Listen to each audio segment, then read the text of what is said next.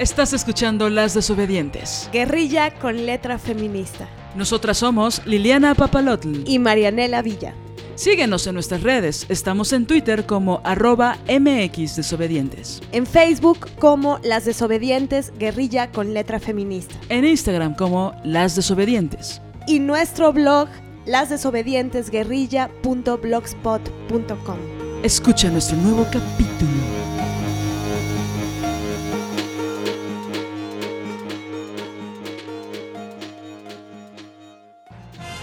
Mala, ¿por qué no me quieres? Mala, porque no me tocas. Mala, porque tienes boca. Mala cuando te conviene. Estás escuchando Las Desobedientes. Guerrilla con letra feminista. Nosotras somos Liliana Papalotl. Y Marianela Villa. Villatl. Bueno, eh, ¿cómo están amigas? El día de hoy no tenemos invitadas porque pues ya nos hartaron las invitadas. No, no es cierto. No, de hecho vamos a tener muchas invitadas, muchas, muchas, muchas invitadas. Eh, pero este programa venimos de lo que viene siendo las policías del patriarcado entonces, para este nuevo episodio decidimos reivindicar nuestro derecho al mal. Eh, somos malas, podemos ser peores, dicen las consignas eh, en las marchas. Y estábamos pensando que ya es momento también de resignificar o de redefinir todas las frases, ¿no? Que se han utilizado una y otra vez en las marchas. Sobre todo porque a veces se descontextualizan, ¿no? O, no se sabe precisamente de dónde, de dónde vienen, cuál es la, historia que, hay detrás de una consigna, ¿no? Y, cómo se hizo, cómo se decantó, digamos, eh, todo una especie de constructo de, pensamiento o teórico y cómo se extrajo la sustancia que, desemboca justo en, en, una consigna y es importante, importante saber de dónde viene, ¿no? claro, parece que es como una síntesis y que lo es, pero de una gran complejidad, ¿no? O sea, lograr una síntesis discursiva, pues requiere de mucho trabajo intelectual y de mucho trabajo en la práctica. Entonces, grandes mujeres de toda índole, no solo intelectuales, han llegado a muy buenas conclusiones, a muy buenas síntesis y que pues de repente solo se han quedado como en los gritos un domingo a las 12 del día sobre las calles principales ¿no? de varias ciudades, pero que ya es importante, pensamos, así como el episodio pasado hablábamos de cómo se ha manoseado ¿no? el término de sororidad y que pues ya incluso se manoseó tanto que ya se usa incluso en contra de muchas amigas, compañeras, colegas feministas, ¿no? Y en general de todas las mujeres, ¿no? Em, entonces pensábamos que, que justo reivindicar, pues, nuestro derecho al mal tiene que ver con, con eso, ¿no? Con hablar acerca de, pues ya saben que las mujeres para el patriarcado o solo podemos ser monjas o putas, ¿no? O madres. O madres o esclavas sexuales, ¿no? Em, pero bueno, eh, vamos a arrancar este programa. Estaría bueno hacer un programa para cada término, ¿no? Un programa para las putas, un programa para las monjas, un programa para las esclavas sexuales, niñas, niños, este, y un programa para las mamás. Estaría muy bueno ya fuera de broma hacerlo. Pero bueno, en este programa vamos a reivindicar qué es somos malas, podemos ser peores, ¿no? no solo pensando en Sor Juana, sino el derecho a no ser víctimas, el derecho, voy a profundizar más adelante en eso, ¿no? El derecho a no tener que ser las que sienten culpa, ¿no? O las que se sienten mal por todo lo que hacen, piensan, o por nuestra propia libertad, ¿no? Exacto. Entonces, tú tienes una cita, ¿no? Sí. Eh, es un fragmento, un párrafo que está dentro del libro de claves feministas para el poderío y la autonomía de las mujeres de Marcela Lagarde y ella en este libro cita a, una autora, bueno, más que una cita, habla de, hace como justo una mm, eh, síntesis de, un libro que tiene la feminista Amelia Valcárcel. Eh, es un texto sobre el derecho al mal. Y bueno, lo que sintetiza en este párrafo Marcela Lagarde eh, es lo siguiente. Amelia Valcárcel dice que las mujeres subversivas, inconformes con el mundo, pero con deseos de ser, necesitamos construir la ética del derecho al mal, pues desde el punto de vista del orden establecido, subvertir el orden establecido significa ser muy malas. Para poder empezar a ser una misma, es preciso vivir en acto de maldad evidente, politizada y éticamente legítima. Es el principio de romper internamente con el consenso que le damos al orden establecido.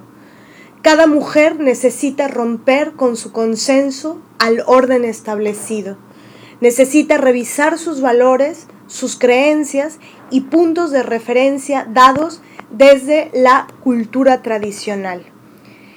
Y bueno, em, como un, pequeño breviario, Amelia Valcárcel es una feminista, eh, intelectual, ella es filósofa, ustedes pueden encontrar sus artículos o muchos de sus escritos en una página que se llama Amelia Valcárcel, creo que .com o .org, pero bueno, googleándola ahí la encontrarán con mucha facilidad. Eh, tiene innumerables em, escritos ¿no? sobre, sobre feminismo y sobre filosofía.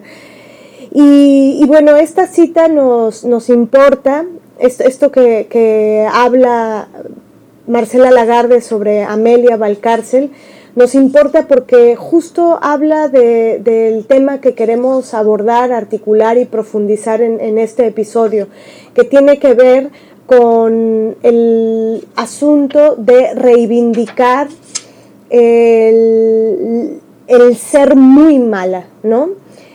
Y eso nos, lleva a, varios cuestionamientos.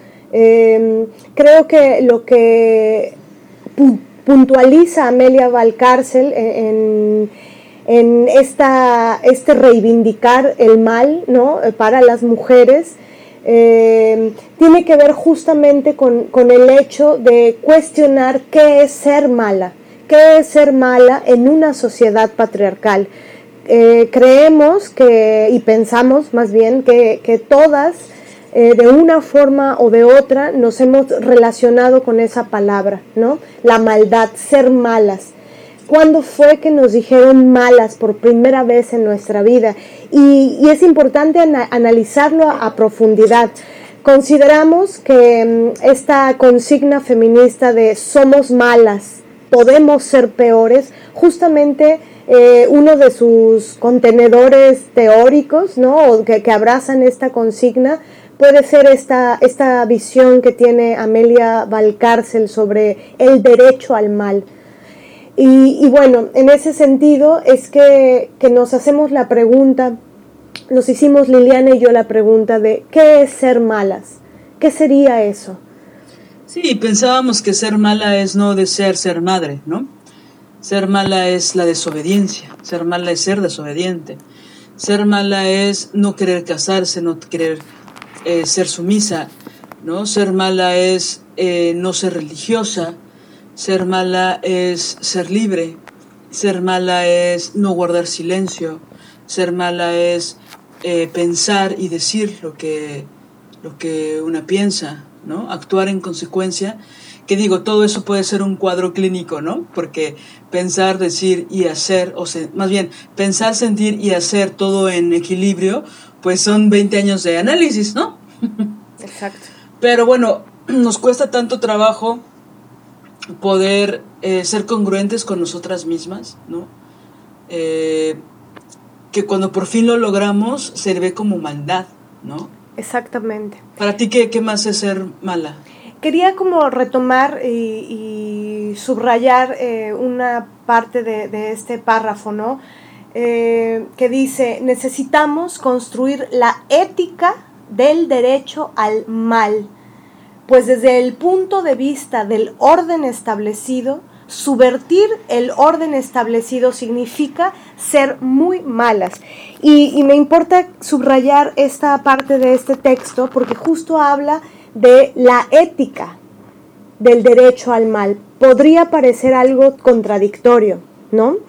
Eh, pero, pero justamente eh, no estamos hablando, al decir reivindicar el, ser, el ser muy malas, no estamos hablando de, convertirnos en, personas sin ética, ¿no? Eh, en personas... Em, Desleales, inmorales, ¿no? Que cometen delitos, que, son injustas, que son, eh, que son, que lastiman a otras personas. crueles, alevosas. estoy describiendo a alguien, perdón. Justamente, este, no, no, se trata más bien de esta construcción de ética eh, con respecto al derecho al mal. ¿Y qué quiere decir eso? Lo, lo, lo dice Amelia Valcárcel, es subvertir el orden establecido, cuestionar el orden establecido. Y el orden establecido en contra de las mujeres. O sea, a, todo el sistema patriarcal que hemos dicho en muchos episodios que terriblemente perfecto el sistema, hace que las mujeres seamos obedientes, calladas, sumisas, ¿no? Eh, y entonces le conviene muchísimo al patriarcado la gran arma, la gran bomba de buscar la como toda esta categoría negativa con respecto a las mujeres malas, ¿no? Exactamente. Que las malas son las libres, las malas son las que deciden eh, su propia vida. Y creo que aterrizándolo, eh, yo, yo no dejo de pensar, porque obviamente mi cultura es la de la telenovela, y la de Disney, no dejo de pensar que las nadie quiere ser la mala, ¿no? Cuando eres niña. Incluso ahorita pensaba que en las muñecas regularmente están las princesas, ¿no? Y las buenas. Pero no hacen representación de las malas, ¿no? En, en, en algo tangible. Es decir, ya después empezaron a hacer, o sea, yo no sé si puedes encontrar con mucha facilidad una muñeca de Cenicienta o Blancanieves y encontrar a las brujas del cuento, ¿no? Nadie quiere a las malas, ¿no? Entonces, desde niña se nos dice que ser malo, o sea, yo pensaba hace un rato, ¿a qué estamos o qué tanto hemos estado dispuestas a hacer o no hacer para que no se nos llame malas, ¿no? Así como yo he dicho en otros episodios, que todas las cosas terribles que hemos cedido y que hemos aceptado hacer para que no nos digan mamonas, ¿no? Para que no nos digan insufribles, pedantes, eh, no sé, violentas, egoístas. egoístas. Pero cuando con respecto a la maldad, no hay una representación, o sea, es lo peor que le puede pasar. Y obviamente, ¿quiénes son las malas? Exacto, y, y por eso eh, el, el, asunto de la ética del derecho al mal, ¿no? Eh, parece una contradicción, pero más bien es, es un asunto eh, paradójico. Es decir, el mal en una sociedad patriarcal es... Es el bien. Estar en contra de, de todos los mandatos de género, de todos los mandatos opresivos y esclavizantes. ¿no? Entonces, si ser mala significa no aceptar las cadenas que nos imponen, entonces es importante, pues justo, ser malísimas. Y, de ahí la consigna, no somos malas, podemos ser peores. Y creo que quitarnos esa culpa, y por eso era tan importante para nosotras abordar este tema en este episodio, quitarnos esa culpa o ese terror o ese pánico a, que nos digan qué malvada eres, ¿no? Entonces, basándonos en, la pregunta, ¿qué es ser malas? ¿Tú cómo podrías eh, contestar esto, Lili? desde, desde tu experiencia, desde cuándo fuiste malvada, cuándo fuiste muy mala en este orden establecido patriarcal. También, bueno, contestando a tu pregunta, siento que la malicia, éticamente hablando, creo que va de la mano en una experiencia que se siente en todo el cuerpo. Es decir, las veces que yo me he revelado profundamente en contra de lo establecido, después de llorar varias noches, no sé si 500 o 5000, ¿no? Siento que siempre que me revelo ante algo, que es fundamental, que no es un berrinche ni un chantaje, porque luego nos limitan a eso, ¿no? A, a berrinches y chantajes a las mujeres. Pienso que las veces que que me he revelado muy conscientemente, que lo he pensado profundamente, que he llorado por...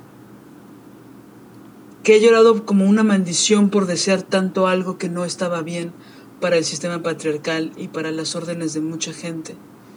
Y creo que mi veleta, creo que mi brújula siempre es cerrar los ojos, con los ojos ya hinchados de tanto llanto, y escuchar mis vísceras, y decir, esto es lo correcto para mí. ¿No? Y pienso que mucha gente, por ejemplo, cuando decidí mi carrera, cuando decidí estudiar literatura dramática y teatro en el Colegio de Literatura Dramática y Teatro en la Facultad de Filosofía y Letras de la Universidad Nacional Autónoma de México, que parecía algo ilegal y algo terrible dentro de los mandatos de género y mandatos económicos, ¿no? Yo pues no soy de una casa rica ni, mucho menos, ¿no? Recuerdo que mucha gente, bueno, mis papás estaban totalmente en contra, pero recuerdo que mucha gente me decía que yo era mala por hacer enojar a mis papás. Como si mi deseo de estudiar algo, teatro en específico, estuviera fundamentado en el odio que le tenía a mis padres, cuando esa decisión no tenía nada que ver con mis padres, tenía que ver conmigo y con lo que yo deseaba. Y entonces mucha gente, buena o mala, no lo sé, en ese momento no lo sabía, este, vaya, o sea, había como una cosa de llamarme mala, de, de qué mala eres, ¿por qué haces sufrir a tus papás? ¿Por qué no te adecuas, no? ¿Por qué no te acomodas en la cajita, no? Por supuesto que mis papás no lo hacían desde un lugar de odio, no es que me odiaran o quisieran limitarme, estaban previendo una situación en la que no podían cuidarme del todo o protegerme del todo, como era una estabilidad económica. Y no estaban hablando de cosas marcianas, de, cosas de otro mundo, eran bastante realistas, ¿no? Lo que se contraponía es que no puedes negar tu vocación ni tu deseo. Claro. Y yo todos los años que la negué me volví loca, me volví una zombie, ¿no? Claro. Entonces era tan poderoso esto, era tan fuerte esto, que mucha gente me llamó mal, mala por decidir algo fundamental en mi vida. Ahora, está muy jodido que tengas 18 años o 17 años y que lo tengas que elegir y que tanta gente te ataque, ¿no? Claro. No me imagino la circunstancia de una chava que quiera abortar o que desee tener un hijo, ¿no? Porque en, en cualquiera de esas dos categorías, seguramente hay mucha gente que las maldice y que las llama malas, ¿no? Claro. Tanto por tenerlo como por no tenerlo, ¿no? O tenerlo en qué condiciones, ¿no? Claro. Entonces, pienso que en el caso de las mujeres, siempre que está relacionado con la dignidad y con la libertad, se nos llama malas, ¿no? O sea, pienso en muchos referentes chistosos o frívolos, perdón, o muy superficiales, donde siempre el status quo, siempre las policías del patriarcado, siempre los hombres patriarcales, siempre los machistas, las machistas, ven a las mujeres libres como las malas. Entonces, hablando un poco de eso, quisiera hacer un paréntesis muy importante donde encontré una publicación en Facebook, lamentablemente no viene quién lo hizo, qué grupo de personas o qué colectiva lo hizo, pero habla mucho acerca de cómo las mujeres actuamos de una forma pero la sociedad nos interpreta de otra, ¿no? Entonces es una lista un poco larga, pero me gustaría mucho porque siento que todas las mujeres, o la mayoría, nos podemos sentir identificadas, ¿no? Dice, lo, lo publica eh, un grupo en Facebook que se llama Abortera Insurrecta, que bueno, el nombre es maravilloso, ¿no? Y dice, para las, para las mujeres que las han etiquetado de agresivas, ¿no? Por ejemplo, es un calificativo que a mí me han dicho los últimos 15 años de mi vida, ¿no? Tal vez más, pero digo, los hice consciente en los últimos 15 años.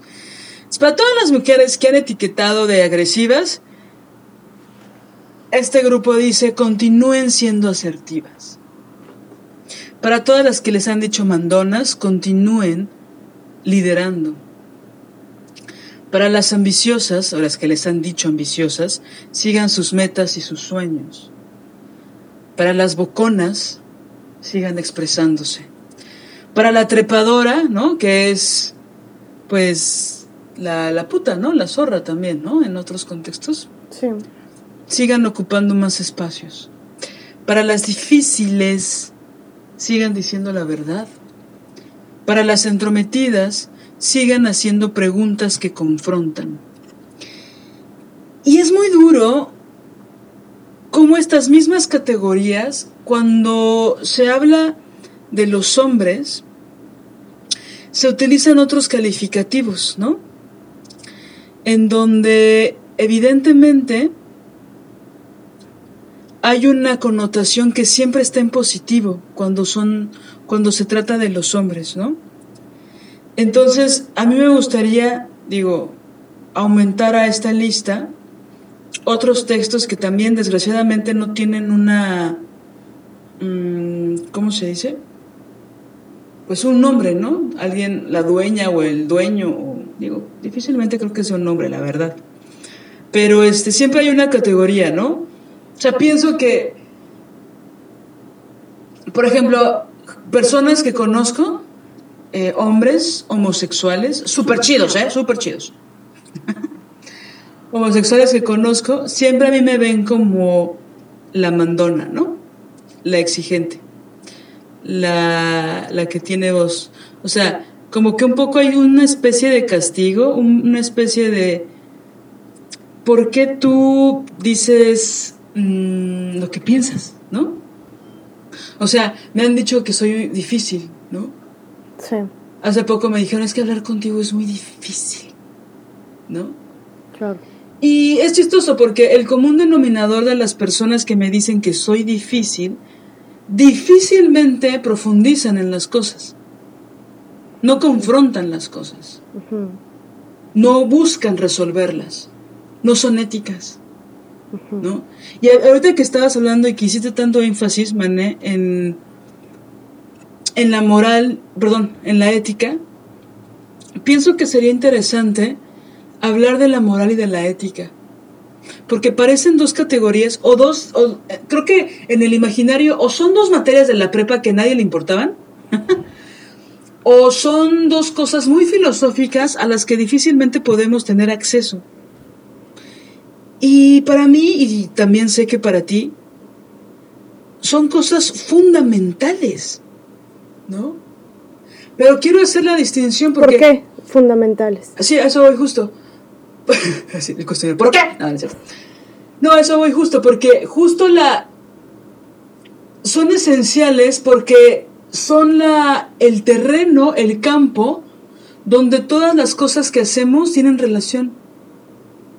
Así como una bicicleta te puede servir para transportarte por un lado y por otro para matarte, así como un cuchillo sirve para cortar una naranja o puede servir para suicidarte o para herir a alguien más, ¿no? Pienso que la ética y la moral son el terreno, la sustancia, el significado, la intención de todas las cosas que hacemos. Entonces, no es lo mismo que yo reciba en mi casa a alguien con ética a sin ética, ¿no? Recuerdo esta publicación hace un tiempo de dos chicas argentinas que decían que fueron a que se que se fueron a una fiesta, se emborracharon y un amigo de ellas las recibió en su casa, les dio la cama de él, las arropó y no las violó. Y ellas decían, wow, ¿no? Estábamos drogadas, estábamos alcoholizadas y nuestro amigo no nos violó. Y ellas lo decían con mucha ironía, ¿no? Como, wow, es posible que hombres no te violen, aunque tienen la posibilidad, ¿no? Sí. Cuando muchos hombres sí lo hacen, muchos, muchos más de los que estamos dispuestas a reconocer, ¿no? ¿La acción cuál es? Yo te invito a mi casa a que te quedes a pasar la noche porque no estás en condiciones de irte tú sola a tu casa. Tengo dos opciones, violarte o no violarte. ¿No?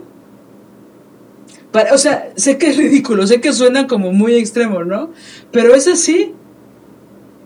Y, y como quiero hacer la distinción entre ética y moral, porque siempre lo moral parece lo moralino, lo conservador, incluso lo religioso, y no tiene que ver con eso tiene que ver con un aspecto social, conseguir ciertas reglas sociales, ciertos acuerdos, ¿no? La ley es algo muy moral, ¿no? Exacto. Pero en el terreno de la ética, que a mí me parece un poco más complejo, pero no de difícil acceso, es cómo me relaciono contra las otras personas. Tiene que ver con la empatía, tiene que ver con lo que es correcto, o sea, cuando la gente dice, es que no sabía que eso te incomodaba, es que no sabía que eso te, iba a ofender. Creo que el asunto de la corrección está un poco más dentro del territorio de lo moral. Y, creo que la ética eh,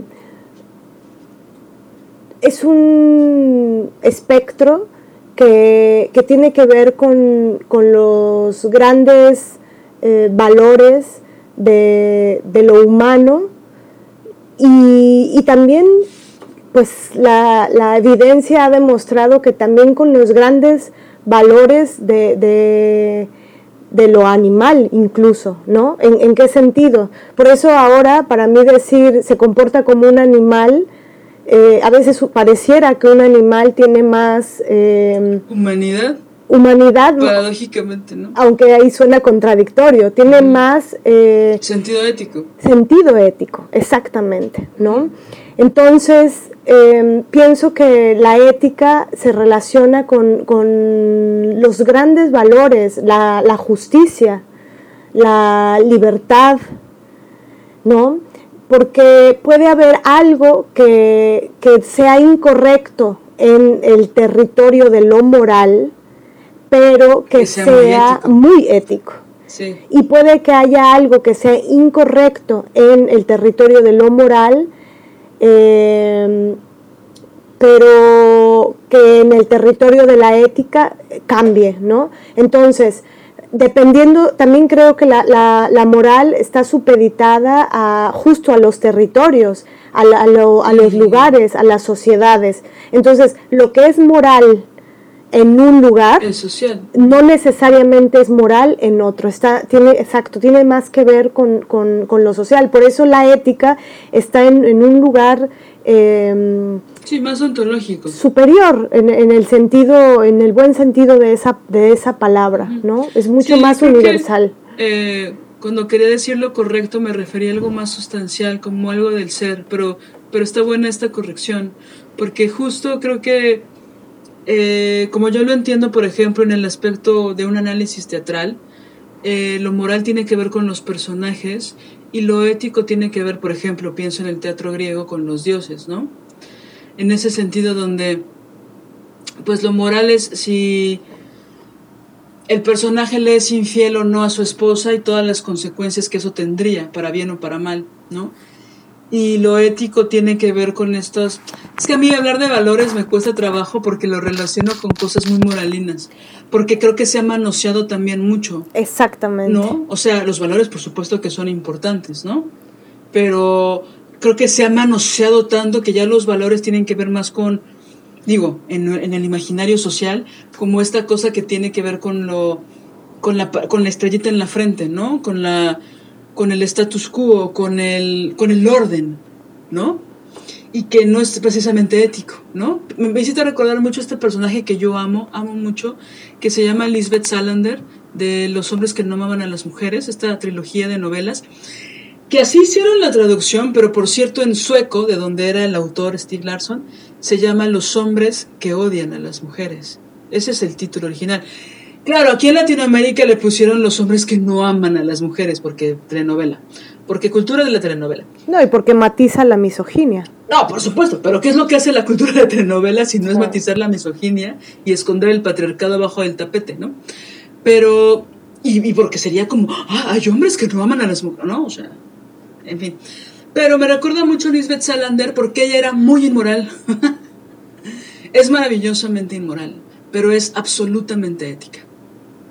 Entonces hace muchas cosas que dentro de los reglamentos morales, sociales, son ilegales. Hace muchas cosas que son ilegales. Pero como ella está buscando asesinos de mujeres, como está buscando justicia no solo a los verdugos de otras, sino en contra de sus propios verdugos, el nivel ético trasciende, ¿no? Ahora tampoco asesina a nadie. Hace cosas que no son, sea, que nuestras abuelas o el imaginario de lo que tenemos de nuestras abuelas seguramente se persinarían, pero en lo ético es bastante justo. Claro. ¿No? Sí, pienso que también esta confusión con respecto a qué es la ética, qué es la moral, qué es la moral religiosa, porque es otra moral, ¿no? Eh, y cómo articular estos, estos tres conceptos en, en, la vida, ¿no? Y por otro lado, la moralina, que no tiene nada que ver. Yo, yo observo que en la, en la izquierda progresista hay una gran confusión entre lo que es ética y lo que es moralina. ¿no? La moralina es, eh, su definición es clarísima, es virtud pública y vicio privado, ¿no? Es decir... Es eh, la doble moral. Sí, a la luz eh, eres muy moral, ¿no? A la luz eres muy correcto, a la luz eres una persona decente, pero llega la noche y acosas, hostigas, violas, y haces innumerables cosas. Alguien que, representa eh, muy bien el tema de la moralina son los sacerdotes eh, pedófilos, pederastas, ¿no? Ellos lo representan perfecto. Es decir, ellos son los que con su dedo inquisidor señalan a todos los pecadores del mundo, ¿no? Son los que, los que se la pasan metiéndose en la vida de todas las personas, diciendo qué está bien y qué está mal, qué es bueno, qué es malo, pero nunca hacen autocrítica de las chingaderas y de las violaciones que ellos cometen. Esa es la moralina, irte a dar golpes de pecho en la iglesia a las 8 de la mañana y en la tarde eh, ser el mismo hostigador sexual de siempre. Eso es, es, esa hipocresía, de esa hipocresía es que habla la moralina, ¿no? Y en este sentido, eh, volviendo al tema de, reivindicar la ética del derecho al mal, esta paradoja es importante porque justamente pone el mal, ser malvadas, digamos, ¿no? Con la ética, ser malvadas en el sistema patriarcal, en este orden que, no, que nos han eh, impuesto, ¿no? Y, en este sentido, este personaje que menciona Liliana, pues es importante porque justamente ella se mueve en territorios que no son del todo morales, ¿no? O legales, pero lo que está buscando es que haya un poco de justicia, ¿no? Ya que la legalidad, ¿qué es lo que pasa en México? Es decir, ¿cuántos violadores están encerrados? o están cumpliendo algún tipo de condena, cuántos están haciendo algún tipo de reparación del daño. No, es la tierra de nadie, la impunidad total y absoluta. Bueno, entonces, ¿cómo se hace justicia? ¿Cómo, cómo entramos al territorio de la, de la ética si no tenemos justicia en lo moral, en lo legal? ¿No? Entonces, en este sentido, eh, pensar que ser muy malas, significa romper el orden patriarcal es, es importante, ¿no? Porque justamente nos, nos hace sacudirnos esta, esta culpa infame en, la, en, la, que nos ha metido el patriarcado y, y las religiones, ¿no? porque incluso aunque seamos ateas, aunque estemos, hayamos sido criadas en una familia no religiosa, lo religioso nos permea a todas, es un poco como el patriarcado, ¿no? Y la culpa, la culpa está ahí. También pienso que se puede ser muy moral y no ser nada ética. Totalmente. Pienso, por ejemplo, en estas cosas, en, en las policías de la pandemia, por ejemplo, ¿no? Que te dicen, este, que se, que se, que yo lo noté en muchas publicaciones, incluso en personas cercanas, ¿no? De denunciar a las personas que hacían fiestas en los edificios, ¿no? En los departamentos de los edificios. Y sin chistar llamaban a la patrulla, ¿no? Que era lo moralmente, lo que tenían que hacer moralmente era llamar a la patrulla, que pararan la fiesta y tal. Pero cuando han escuchado que golpean mujeres, que las violentan, Exacto. que las muelen a golpes, que pueden acabar muy visiblemente en feminicidio, guardan silencio. Exacto. Y entonces, como para unas cosas son muy, muy morales, con, entre comillas, y para otras no son nada éticos. Total. Y eso es muy típico de los machos. Los machos suelen ser eh, en algunos territorios muy morales. Yo tenía un novio que era como muy correctito, ¿no? Eh, no debes cruzar la calle eh, cuando estás el, semáforo en rojo aunque no hubiera carros, ¿no? Entonces yo me cruzaba en, eh, y, él, y él se molestaba porque me tenía que esperar a que estuviera el semáforo en rojo, forzosamente. ¿No? Y cosas como esa, era muy moralito para unas cosas, pero tenía amigos Pienso, agresores. pienso en la gente que, los güeyes que pagan impuestos al 100% como una retribución al Estado, ¿no? Como esta obediencia hueca y sin sentido, obscena, ¿no? Pero ven pornografía todo el día. ¿No? Exacto. O sea, ese tipo de cosas, ¿no? Que no se roban ni una pluma del trabajo, lo cual me parece maravilloso. Son muy correctos. Yo tenía muchos compañeros así, ¿no? Cuando yo era Godina, Godín, este, tenía muchos compañeros que eran muy correctos en el sentido de llegar siempre a temprano a trabajar, llegaban 10 minutos antes, este, sus, sus descansos tomaban a tiempo, eh, nunca faltaban, había como una cosa ahí de, de ponerse la camiseta, ¿no? Soy capitalista y me explotan y soy orgulloso de eso, ¿no? O sea, que, que, que yo pienso que siempre es esa la idea de ponerse la camiseta. Y cuando los escuchaba hablar y criticaban a todas las demás personas que no cumplían con esas reglas, ¿no? Pero cuando se trataba de, de, escucharlos hablar de otras mujeres, por ejemplo, o muchos de ellos no le pasaban dinero a sus hijos, o tenían cuatro novias infectando a todas con ETS, o, ¿sabes? Acosaban a compañeras del trabajo, ¿no? Entonces es como, me da risa, ¿no? Como en ciertas cosas soy muy moral, ¿no? Sigo las reglas y en otras cosas no. Ahora, pienso que hay cosas que son, o situaciones, contextos, eh, circunstancias, que son muy, muy fácil de observar que es esencialmente o u ontológicamente lo que hay que hacer. Claro. Y pienso que mucha gente no decide muy conscientemente no tomar decisiones, ¿no? Claro. Y entonces decide ser culera. Claro. Decide no ser ni moral ni ética, ¿no? Y en lugar de enfrentar las cosas, eh, se ponen a eh, victimizarse, a manipular a la gente y hablan de una supuesta justicia y de una supuesta ética. Y aparte es gente tan cínica que utiliza esos términos a su favor, ¿no? Claro. Entonces, evidentemente no estamos hablando de esa maldad. No. De la maldad en la que hablamos es la que revierte, es la que le da la vuelta, es la que revoluciona el destino de las mujeres. Exactamente. Entonces, si la señora decide tener hijos, porque es su decisión, que lo haga. Si decide ser madre soltera por las circunstancias de vida, que lo haga. Si decide nunca tener hijos, y es su decisión, digo, por decir solo uno de todos los, la infinidad de temas que van en relación de las mujeres, que lo haga, ¿no? ¿Sí? O si decide abortar, que, Que lo, lo haga. haga. El asunto es que somos malas siempre en la sociedad patriarcal, ¿no? Es decir, si tienes hijos, habrá algo que estás haciendo mal.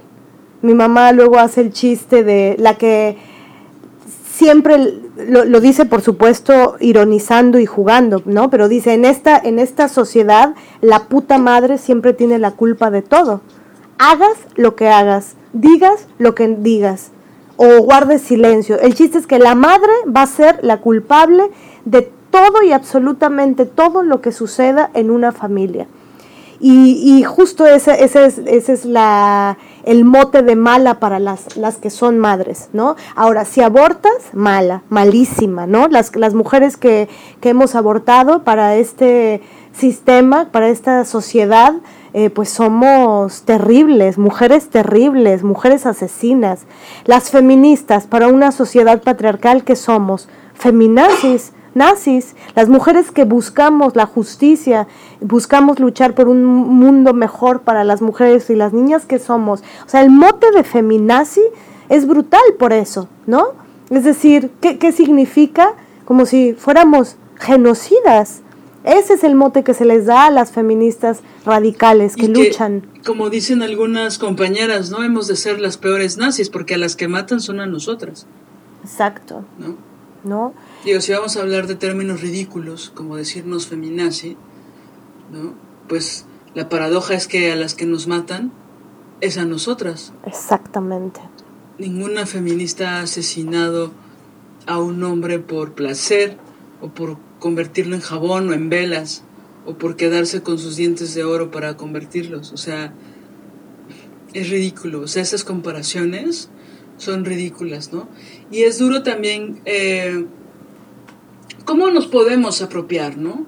O sea, creo que hay, ah, hace algunos años eh, hubo una búsqueda de apropiarse, por ejemplo, de la palabra puta, ¿no?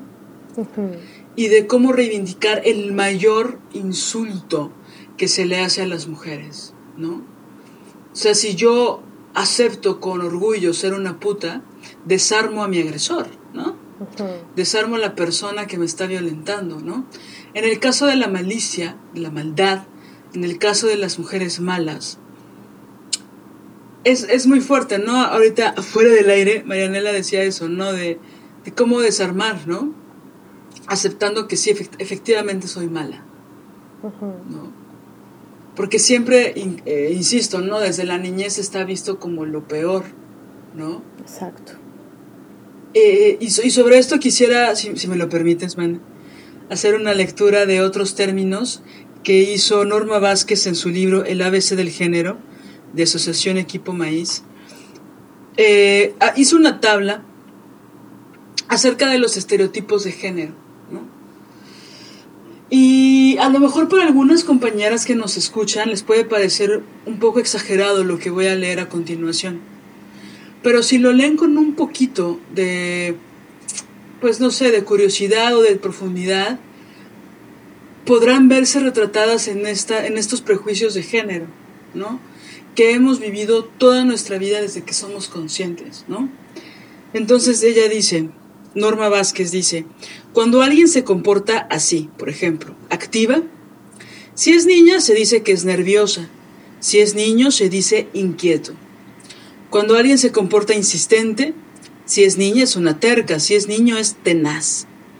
Si alguien se comporta sensible, si es niña es delicada, si es niño es afeminado. Si alguien se comporta desenvuelta, si es niña es grosera, si es niño es seguro de sí mismo.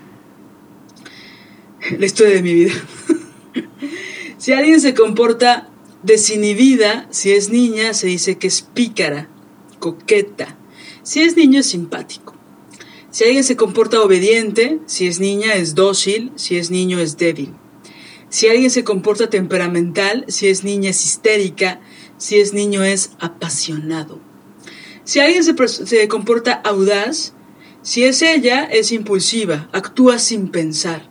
Y si es él, es valiente. Si una persona es introvertida, si es ella, es tímida, si es él, piensa bien las cosas. Si una persona es curiosa, si es ella es preguntona, cotilla, si es él es inteligente. Si una persona es prudente, Si es ella, es juiciosa, si es él, es cobarde.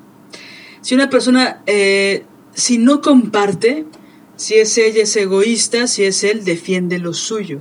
Si no se somete, si es ella, es agresiva, si es él, es fuerte.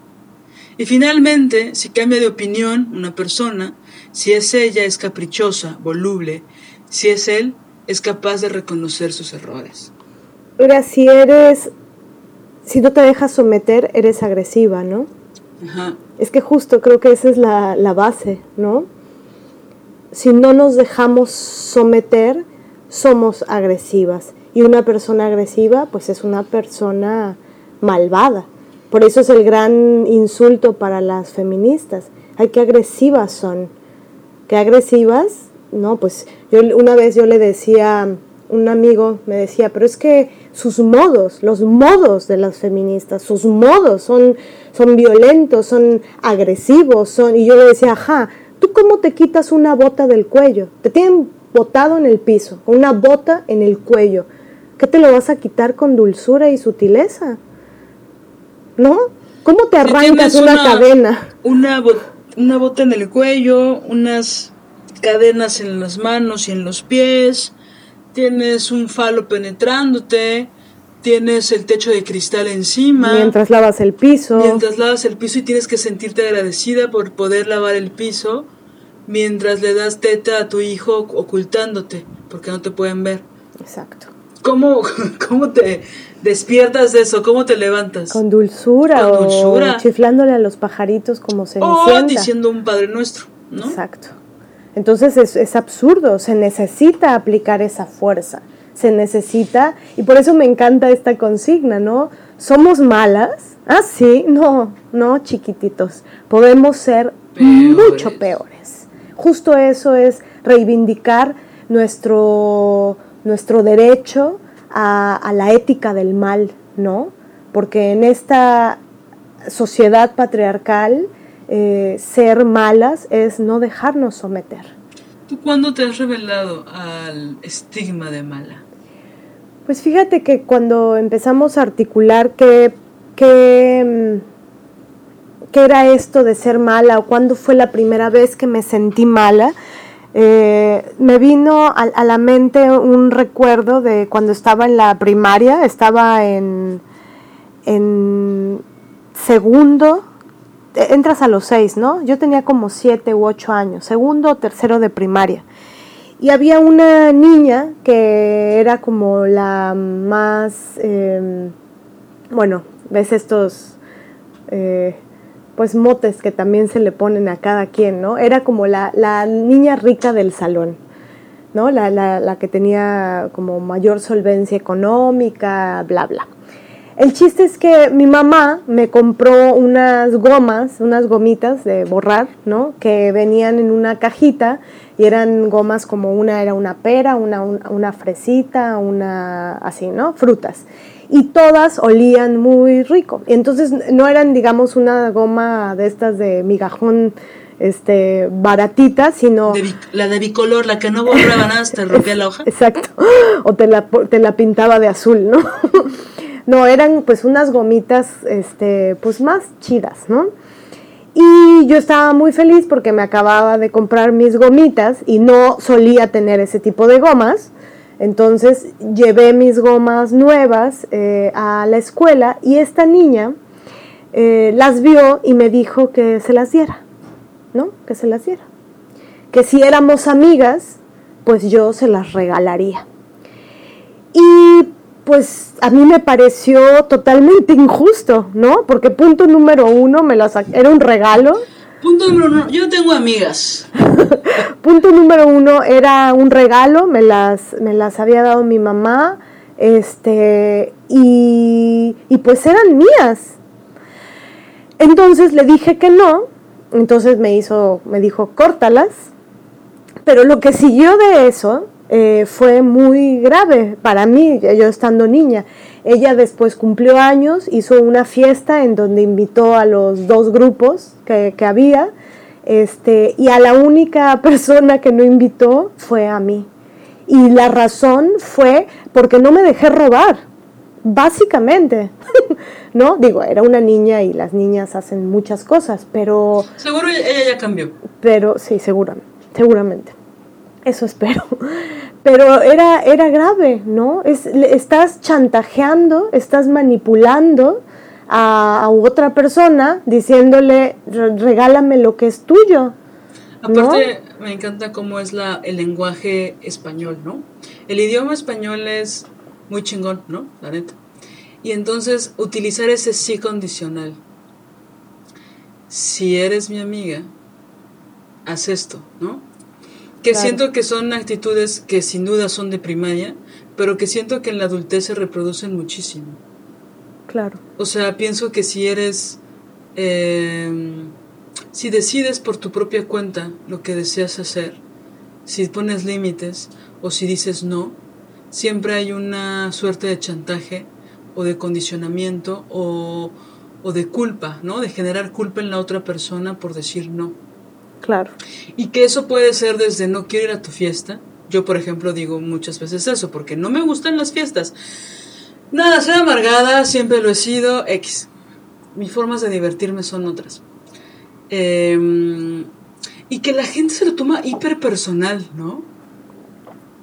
O sea, yo prefiero una reunión, cinco o seis personas, un buen vino, comida rica y ya odio la música, o sea, desde que yo era desde que yo era joven, odiaba los santos, la música a todo volumen, no poder hablar, las bebidas caras y chafas, el calor, ay, ay no. ¿Cómo? ¿No te gusta perrear? Ay, no, no, no, detesto, detesto la metáfora de la penetración anal, perdón. Soy así, soy rara. Este pero la gente que le guste bailar me, me fascina. ¿Pero el tango te gusta? El tango. No, es muy patriarcal el tango. ¿Has visto cómo bailan tango? Ay, sí. Es el machismo hecho baile. La verdad sí me gusta, me gusta verlo, pero pero sí, sí es muy Ahora el ritmo me parece alucinante. Sí. Y hay tangos increíbles. Liliana Felipe tiene muchos maravillosos, ¿no? Pero es pata, o sea, los ves bailar y dices sometimiento, sometimiento, juego de poder, ¿no? Mucha coreografía. Y el perreo me parece eso, o sea, ¿no? ¿Por qué? Me, o sea, el perreo, o sea, también quiero hacer un programa de eso, pero bueno, sé que no es muy popular mi opinión y porque ya te sacan de clasista y, y mala, ¿no? La mala, la mala feminista, ¿no? Porque no le gusta perrear. Pero es como, güey, están jugando, están bailando a que te penetran. Es muy felocentrista. No me gusta. No me gusta lo, esa exacerbación de la penetración. O sea, ahora no sé si yo, o sea, yo, yo, Liliana, no bailaría perreo con un hombre. Nunca. Y no lo haría con la mayoría de las mujeres. Es mi forma de pensar. Y ahí van, a salir las, ¡ay, qué moralina! Es que porque es muy moralina, porque no le gusta que, ¿no? Y es como, pues no, güey. Sería interesante que hagamos un, un episodio con, sí, sobre todo con, mujeres que, que, aman perrear, ¿no? Y que lo ven como una forma de empoderamiento del cuerpo. Sí. Y un acceso a su sexualidad que no tiene precedentes. Por supuesto que he escuchado esos discursos y me parecen geniales, genuinos y únicos y... y sí, el perreo feminista, ¿no? El, perreo, feminista, donde también hay letras feministas. ¿no? Exacto. Lo único que a mí me choca del perreo es lo que viene siendo la penetración carnal. Y lo que viene siendo también, me encanta esa frase, lo que viene siendo, es como muy puntual, ¿no? Es el idioma español. y lo que viene siendo las letras, ¿no? O sea, hay muchas letras que son... que no dicen nada. Deja tú la violencia contra las mujeres, o sea, que evidentemente no la pasaré nunca. Pero las letras y las voces de los que cantan es como... son horrorosas. Hay muchos tangos, por ejemplo, ahorita que sacaste el tango, que es hiper machín, pero por lo menos cantan chingón. En el, en el reggaetón es así como... Claro, a mí me gusta de Amy Winehouse para... Amy Winehouse, Amy Winehouse para arriba, ¿no? O sea, sí, a mí me gustan las buenas voces porque hay un chingo, ¿no? Pero bueno. Pero volviendo. luego hablamos de música. Imagínate cuando hablemos de cine, ¿no? Pero bueno. Sí, o sea, pienso que, que siempre la, la maldad va de ese, en ese lugar, ¿no? Siempre está visto como, no sé, yo, yo siempre, toda mi niñez y mi adolescencia lo relacionaba mucho con, por ejemplo, algo muy malo que yo hacía, según los estándares patriarcales, era correr, subirme a los árboles, eh, andar en bici, Traer las rodillas sucias. traer las rodillas Porque jugabas. hechas mierda, ¿no? Llenas de tierra y de lodo y de pasto, ¿no ves que se te hacen verde? Ajá.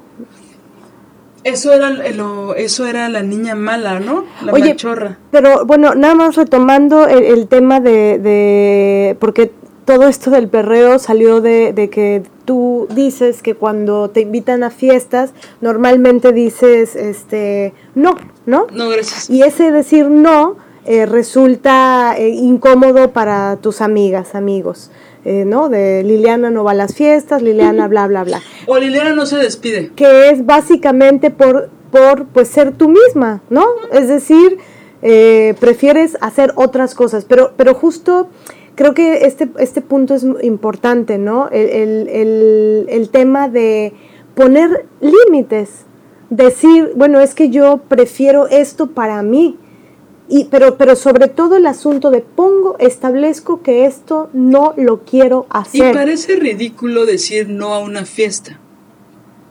Pero hay, güey, el escándalo. Y entonces el chantaje. Y entonces, qué mala amiga eres. Y entonces, cosas que son ridículas.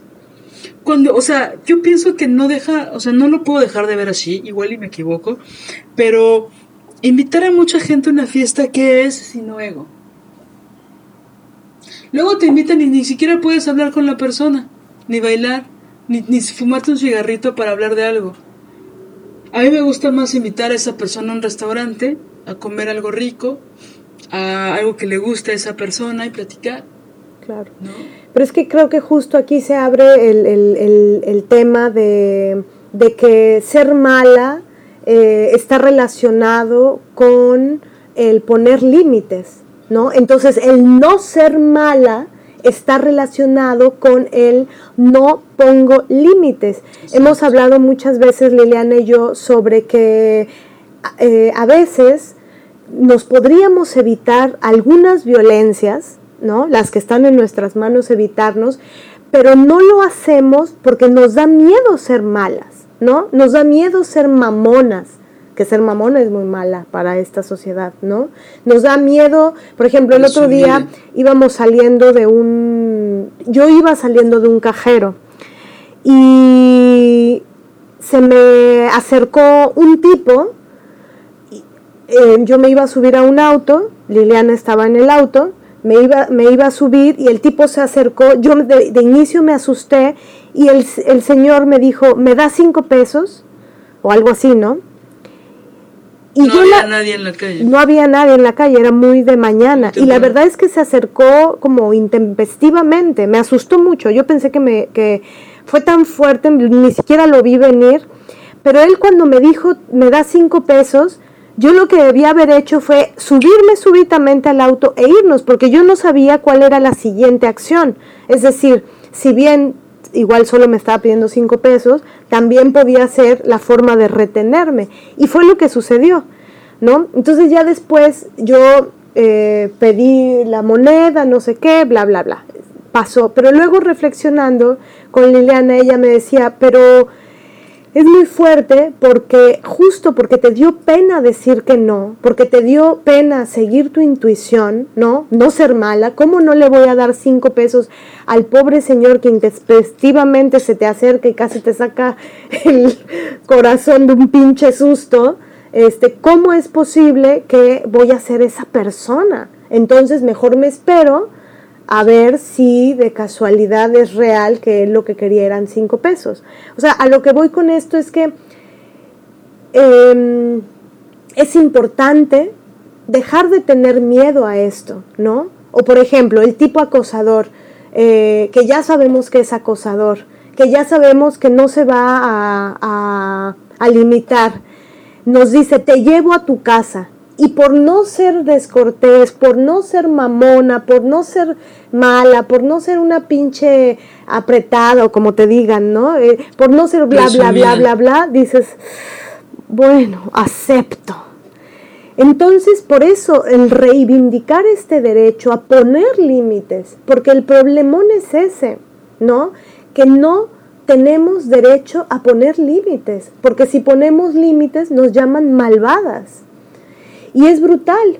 Y creo que en ese sentido volvemos al, territorio del asunto de lo que es la ética y, por otro lado, al asunto de lo que es la antiética.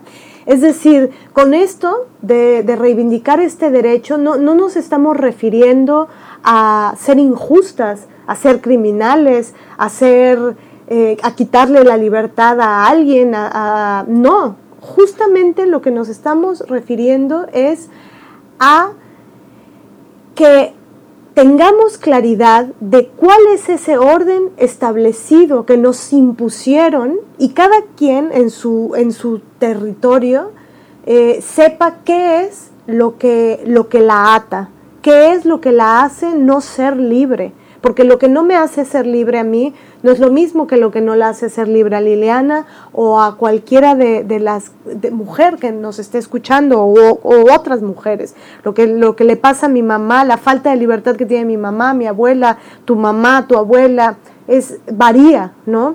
Entonces, ver cuáles son esos órdenes, esas jaulas, esas cadenas particulares y preguntarnos qué tengo que hacer para subvertirlo. ¿Qué tengo que hacer yo para ser libre?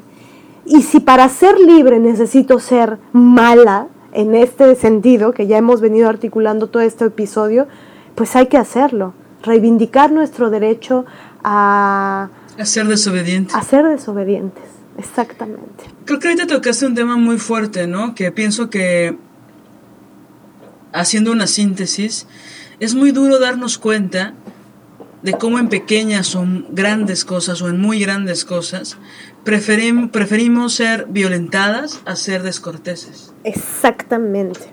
¿no? Preferimos, ahorita que hablaste de la intuición, em, pues yo viviendo en la, en la Ciudad de México me di cuenta a la mala que tenía que hacerle caso a mi intuición más que a lo buenas que pueden ser las personas. ¿No? Y seguir la intuición que no es el sexto sentido que tenemos las mujeres y no, no, no, un poco sentido común. Eh, y cuesta trabajo, pero siento que es un hábito, ¿no? O sea, es como... Y, y, cuesta mucho trabajo poner límites, y cuesta mucho trabajo seguir la intuición, y cuesta mucho trabajo eh, decir no, y cuesta mucho trabajo, todo cuesta trabajo. Pero también todo se puede hacer, de todo se puede hacer un hábito, ¿no? Totalmente. Entonces, nada, algunas nos tardamos más, otras nos tardamos menos, pero es muy importante eh, tomar la decisión de ya no seguir viviendo en inercia. Tomar la decisión de tomar el, de, de coger, de agarrar el rumbo de nuestras vidas, ¿no? Exacto. Entonces, pues sí, o sea, hay gente que hace berrinches, pues sí, que se chingue. Hay gente que chantajea, pues que chantajea a ver, a ver quién se engancha. ¿No? O sea, a mí ya me, me cuesta trabajo y también a fuerza de hábito y de que ya llevo un, tiempo haciéndolo, de no te sientes mal de que la otra persona se sintió mal. yo digo, pero si me está chantajeando. Claro. Por supuesto que hubo un momento en que sí me sentía mal. Hace 14 años, también es cierto. Hace unos años, ¿no? Decía, chin, se sintió mal. La verdad es que ahorita ya trabajé eso y para mí es como, ¿a mí qué? Que se haga su berrinche. Exacto. Y es que también creo que eh, este tema de la, de la manipulación, ¿no? Del te voy a dejar de querer, te voy a dejar de eh, estimar como te estimo si tú no haces lo que yo quiero que hagas, que fue lo que me pasó a mí de niña. Y analizando cuántas veces me han llamado mala es cuando pongo límites, ¿no? Es decir, por ejemplo, si tienes un novio, hace una chingadera, le avisas, no lo vuelves a hacer, la vuelve a hacer y en ese momento te vas. En ese momento dices, hasta aquí, güey. No me voy a esperar siete años a que me hagas pedazos la cabeza siete años, justo porque no quiero ser mala, porque hay que darle una segunda oportunidad, porque hay que bla, bla, bla. Es decir, cada quien decide cómo pierde su tiempo. Digo, yo he perdido también mi tiempo, ¿no? Por eso lo justo lo, lo pongo Pero creo como que ejemplo. también ahí no solo, o sea, no solo va de la mano con la fuerza interior que tú necesitas para sobrepone- sobreponerte a, a, a la chingadera que te hicieron por un lado y por otro lado a poner límites, sino que incluso las personas que te rodean, que te quieren o que dicen que te quieren, te empiezan a juzgar por poner límites. Exactamente, ¿No? a eso me refiero. Ah, o sea, ya te hizo dos, ¿ya lo vas a dejar? Pero si él te ama. ¿No te hizo esa fiesta de cumpleaños? ¿O no hizo no sé qué cosa, no? Puede ser. Este, siempre hay como una cosa de criticar a las mujeres cuando ponen límites, ¿no? Como si no nos costara un ovario poner límites. Hay una crítica, ¿no? ¿Por qué Exacto. haces que, se- que él se sienta mal? Ve, ve cómo está, ve cómo lo tienes. Sí, ¿O por qué no lo perdonas? Tengo un amigo que me habla mucho sobre eso, ¿no? ¿Por qué no perdonas? Sería bueno, Mané, que perdonaras a tu padre. No lo voy a perdonar. O sea, yo sí, yo sí creo en el. Aparte que el perdón es tan de lo religioso, ¿no? Como dicen los y las zapatistas, ¿quién tiene que pedir perdón y quién puede otorgarlo? De- o sea, ¿en, ¿en dónde se circunscribe la palabra perdón? Y este chantaje de, es que si no perdonas, te vas a arruinar la vida. Exacto. La única que se arruina la vida no perdonando es como, señora monja, suélteme el brazo. Sí, cuando muchas veces es más digno el ni perdón ni olvido. Exacto. No voy a perdonar al feminicida, no voy a perdonar al golpeador. Si tú quieres perdonarlo, pues ese es tu problema.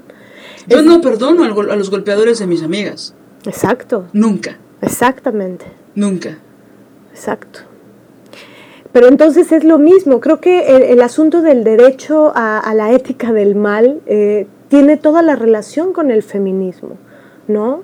Eh, ser mala en este mundo patriarcal es ser feminista y ser malísima es ser feminista radical.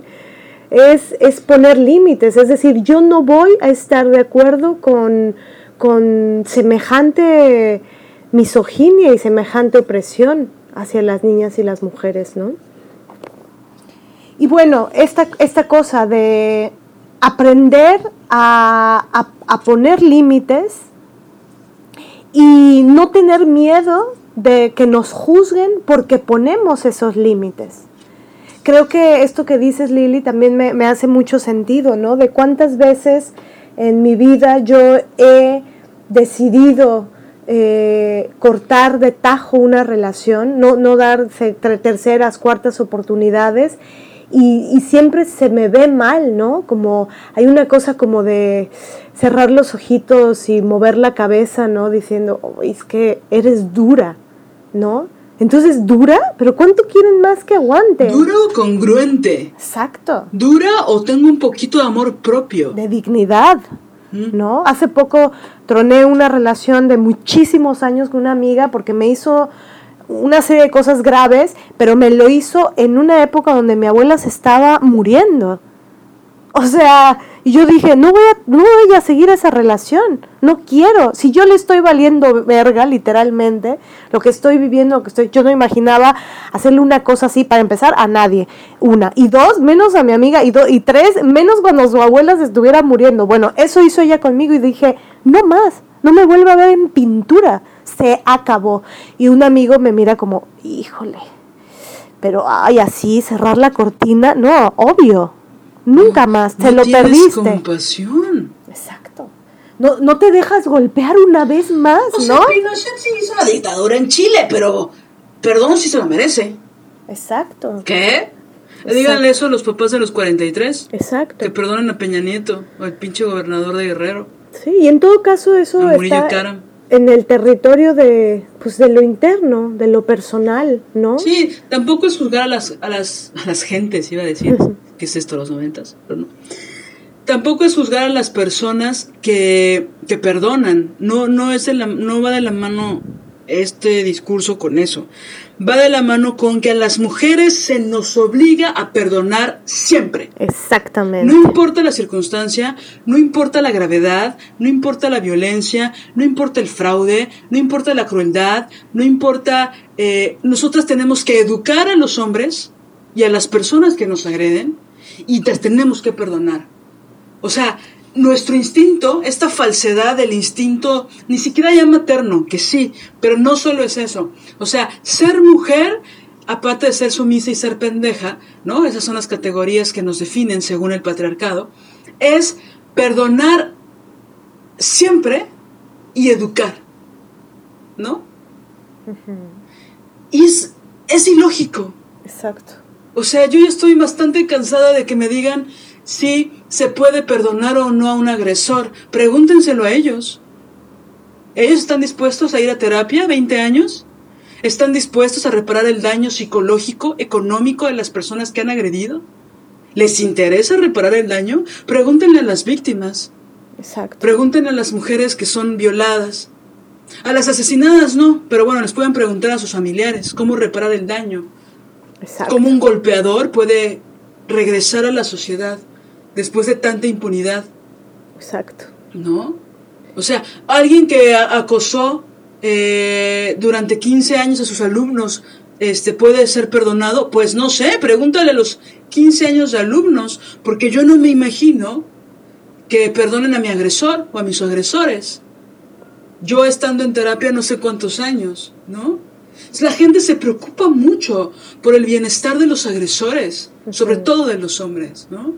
¿Y quién se preocupa por el bienestar psíquico, emocional, intelectual, eh, laboral, económico de las víctimas? Totalmente.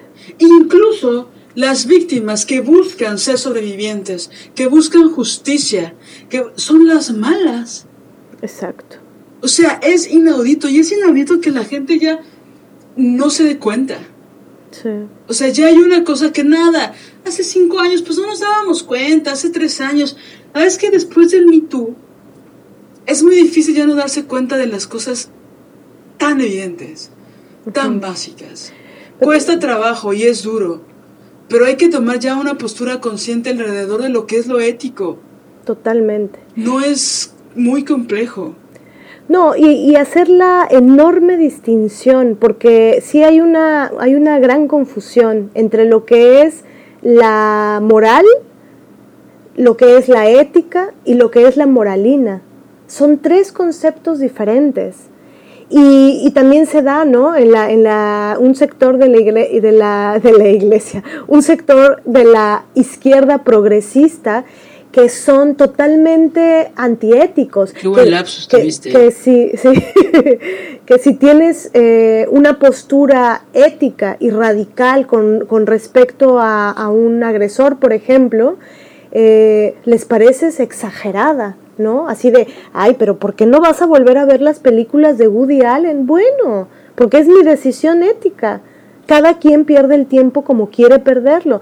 Quieres seguir comprándole, quieres seguir viéndolas, quieres seguir bañándote de Woody Allen, bañate de Woody Allen. Tú empuércate como quieras o ilústrate según tú como quieras, ¿no? Pero cuando se tiene una postura sólida con respecto a la ética, eh, te llaman malvada, ¿no? Exagerada, es como bueno, pero tampoco es para tanto. Bueno, pero el Señor es brillante, bueno, pero es un genio. Bueno, pero es tu papá. Bueno. Bueno, pero es tu primo. Bueno, pero es tu amigo. Bueno, pero es tu pareja. Bueno, pero es el papá de tus hijos. ¿No? Y, sí- y creo que sí tiene que ver mucho con lo religioso, ¿no? Totalmente. Porque es, pon la otra mejilla, Sí. pon la otra mejilla, perdona. Es parte de ser una buena religiosa. Perdonar. Pero es pienso brutal. que el discurso de mucha gente de izquierda no solo va de la mano, digo, no va de la mano con lo religioso, aunque el trasfondo por supuesto que lo es, ¿no? Total. Sino es muy progre, ¿no? Es muy lo que yo te decía hace un rato, ¿no? De te, te vas a hacer más daño tú si no perdonas. Yo siento que me liberé bastante cuando una vez escuché a una mujer que admiraba mucho decir, no tenemos que perdonar ni siquiera a la gente de nuestra familia, solo por el, el, el hecho de que sea nuestra familia. Totalmente, Porque luego nuestra familia no tiene ética totalmente. ni dignidad, ¿no? O sea, a lo mejor está la sangre de por medio, que es algo muy de telenovela, o está, o de la Edad Media, ¿no? Eh, pero, mm, nada, yo he conocido gente que no es de mi familia que, que me ha defendido más, ¿no? Totalmente. que la gente de mi familia, ¿no? Sí, son las grandes instituciones, ¿no? Las que tenemos que, que seguir solapando. Sí, y tampoco digo que todas, ¿no? O sea, no podía decir eso de, de, de, mis padres, ¿no? O de mi hermano, ¿no? Por supuesto que hay una relación que es muy otra, ¿no? Y que aún así me ha costado mucho trabajo poner límites, ¿no? Y por supuesto ellos también me los han puesto, ¿no? Claro. Pero pienso que en, en otras, en otros familiares, digo, no, o, de, o, hay de papás a papás. Es decir, yo con mi padre, este, sí. Es más, yo, yo sería antiética. ¿Sabes? Es decir, yo sé que para su, un sector, porque no todos, pero un sector de su familia, muy, muy, muy religiosos y muy recalcitrantes, yo soy una malvada, porque no perdono todas las hijas, todas las chingaderas que, no, que me hizo, ¿no? Soy malvada porque no respeto a mi padre porque, porque lo denuncié, porque bla, bla, bla, porque no lo perdono, soy malvada. Pero en el territorio de la ética, soy una persona congruente. Congruente, por supuesto, ¿no? En el religioso, pues ya me quemaré en el infierno, no me importa. No sé si alcance la, la leña verde para todas nosotras que nos revelamos a la idea de ser buena hasta que te mueras. Exactamente. Aparte, fíjate que yo sí recuerdo que a, tus a tus 14, 15 añitos, 14 yo creo que tenía, cuando dije, romper las reglas se siente bien. Uf, sí, sí, sí. O sea, ser libre se siente bien. Sí, claro. Porque yo, contrario a lo que la gente piense, bueno, eso espero, pues no nací rebelde, ¿no? No nací desobediente. Hmm creo que la desobediencia también se, se educa sí. y se aprende y se crece siendo desobediente y se hace un hábito. Totalmente. ¿no? O sea, también poner límites se aprende. Sí. Y, y es la paz, es la paz y es la dignidad. Y pienso que ya hay que rechazar tanto la idea de la confrontación, uh -huh. porque la gente que regularmente lo hace, digo, en mi experiencia, es para evitar el dolor y lo único que se hace es acrecentar el dolor, mantenerlo más tiempo. Totalmente. O sea, como, como te dije hace un año, hay que agarrar el toro por los cuernos, no hay que enterrarse los cuernos al pecho. ¿no? Totalmente. Tenemos que cerrar este programa porque porque si no ya nos vamos a enojar mucho y queremos tomarnos unas chelas. Entonces, ¿algo que quieras decir? ¿Algo más? Pues pienso que, que, está bueno hacer una reflexión, ¿no? Sobre qué, cómo está relacionado en nuestra vida el, el, ser malas, ¿no? Con, con la búsqueda de nuestra libertad, ¿no? Porque cuando, cuando logras detectar, ah, si yo me quito esta cadena, sí me van a decir mala, pero voy a ser libre, entonces, detectar esos, esos, esos, órdenes establecidos, impuestos, y que si los vamos visualizando, poco a poco podremos crear estrategias para ir, ir cortándolos, ¿no? Y eso, liberarnos. Sí, sobre todo reconciliarnos con nosotras mismas, llegar a conocernos un poco más. Yo las veces que más me he sorprendido de mí misma ha sido cuando me he escuchado a profundidad, ¿no? Cuando he llorado mucho por muchas noches y después, como dije hace un rato, escuchar mis vísceras, ¿no? Y eso no lo cambio por absolutamente nada. Totalmente. Y si buscar nuestra libertad y si buscar la justicia es ser malas, pues está maravilloso. Hay que ser malísimas en ese sentido, ¿no? Nuestra, nuestro derecho a, a la ética del mal. Hasta aquí nos escuchamos, amigas. Escúchenos, este programa salió el miércoles, pero trataremos de que siempre salga en martes.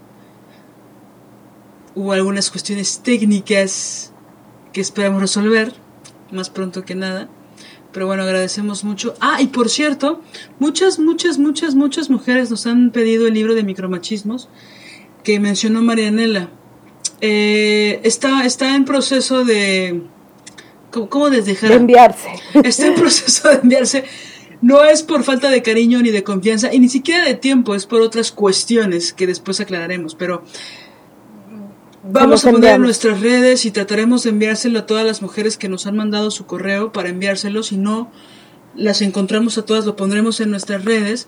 Yo personalmente les recomiendo otro libro que también habla de eso, solo que no les dice micromachismos, porque no son micro, es Machismo Invisible, El Machismo Invisible regresa de Marina Castañeda. Hay una nueva edición que no sé si es del 2019 o 2020, creo que 19. Es la edición más reciente porque tiene un capítulo que habla del Me Pero bueno, es un librazo, el libro de cabecera, en serio. Y habla, pues sí, ella no, le insisto, ella no le llama micromachismo, le llama machismo invisible, pero habla de lo económico, de lo sexual, de lo de pareja, de la familia. Es impresionante. No la lean junto a un hombre, porque lo van a matar, ¿no? Se los digo por experiencia propia. Matar simbólicamente, como Freud y así. Bueno, eh, pero eh, esperen ese libro, estamos haciendo una adaptación. Digo, ¿qué? Unos cambios ligeros a ese libro para poder compartirlo. Pero bueno, muchas gracias a las mujeres que nos escuchan, que nos leen, que nos recomiendan. Ya hasta andan haciendo las liosas unos grupos de estudio para escucharnos. Oigan, no vengan al programa y mejor charlemos aquí. No, no es cierto, es maravilloso. Nos, nos, nos llegó ese chis, esos chismes, entonces nos sentimos muy halagadas. Eh, muchas gracias, gracias, por escucharnos. Les, les vamos a enviar muy pronto este, este texto de los micromachismos que de micro no tienen nada. Eh, y bueno, pues a eso, a pensar cómo, cómo ser malísimas. Malicísimas. Malicísimas. Chao. Besos. Bye. Bye bye.